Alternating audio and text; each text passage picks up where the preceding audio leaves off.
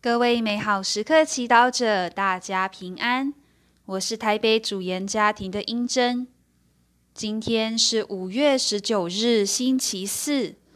我们要阅读的经文是《宗徒大事录》第十五章第七节至第二十一节，主题是天主的用意。那时候。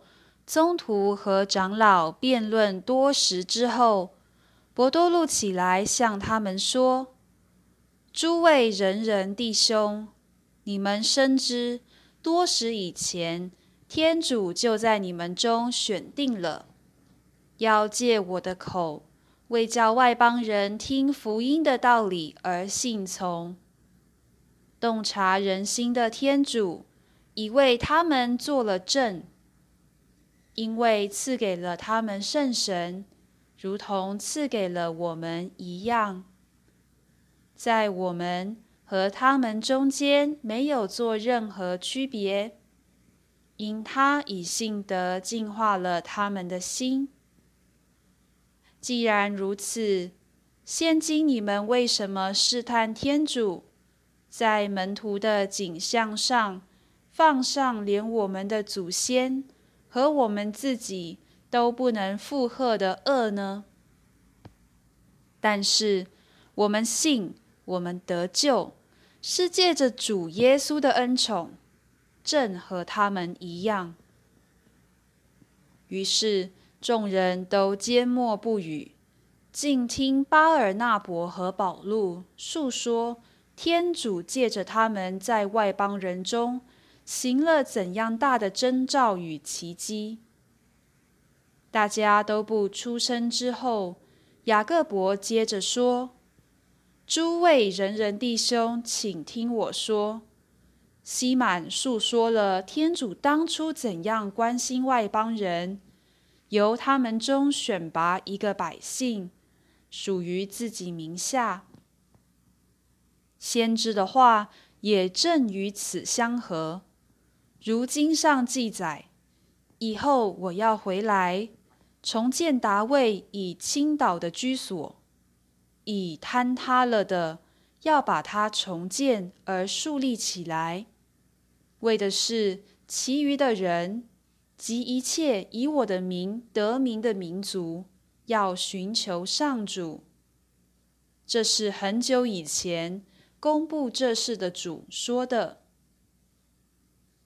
因此，按我的意见，不要再加给由外邦皈依天主的人烦难，只要函告他们戒避偶像的玷污和奸淫，戒食致死之物和血。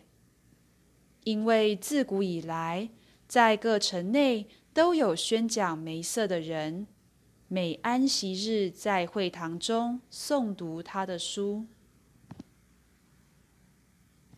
是经小帮手。对于新的事情，我们多时会有所保留。外邦人的习俗和犹太人不一样，他们能不能从自己的习俗中活出基督徒的生活，却不偏离信仰的核心呢？因此，关于外邦人基督徒是否需要接受割损？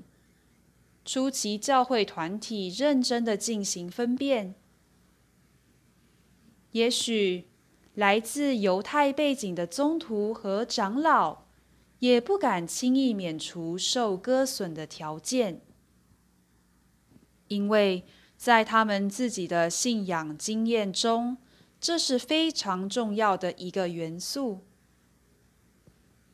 然而经文中。我们看到，身为宗徒之首的博多禄站起来，为外邦人基督徒辩护。他说：“洞察人心的天主已为他们做了证，因为赐给了他们圣神，如同赐给了我们一样，在我们和他们中间没有做任何区别。”因他以信德净化了他们的心。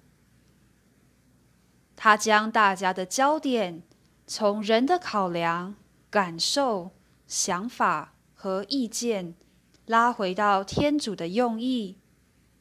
天主愿意白白的赐给外邦人圣神，愿意赐给他们信德的恩宠，愿意他们因为相信而被净化，生命有了改变。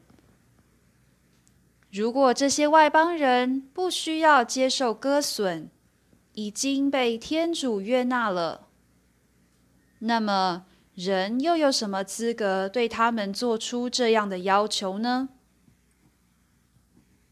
经文中，我们看到众人听了波多禄的话，就缄默不语，因为他们突然被点醒，意识到所有的争辩。如果没有以天主的用意为中心，都是没有意义的噪音。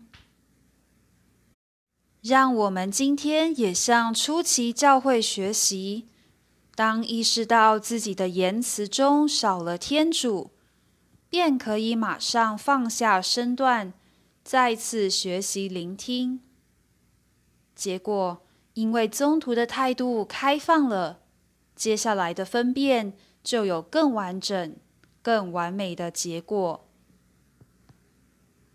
品尝圣言，于是众人都缄默不语，静听巴尔纳伯和保禄述说天主行的征兆与奇迹。活出圣言，在与别人有不同意见时，有意识的问天主。他的用意是什么？全心祈祷，主圣神，生命中有好多选择和考量，求你让我常常和天主的用意连结。阿门。祝福各位美好时刻祈祷者，今天活在天主圣言的光照之下。我们明天见。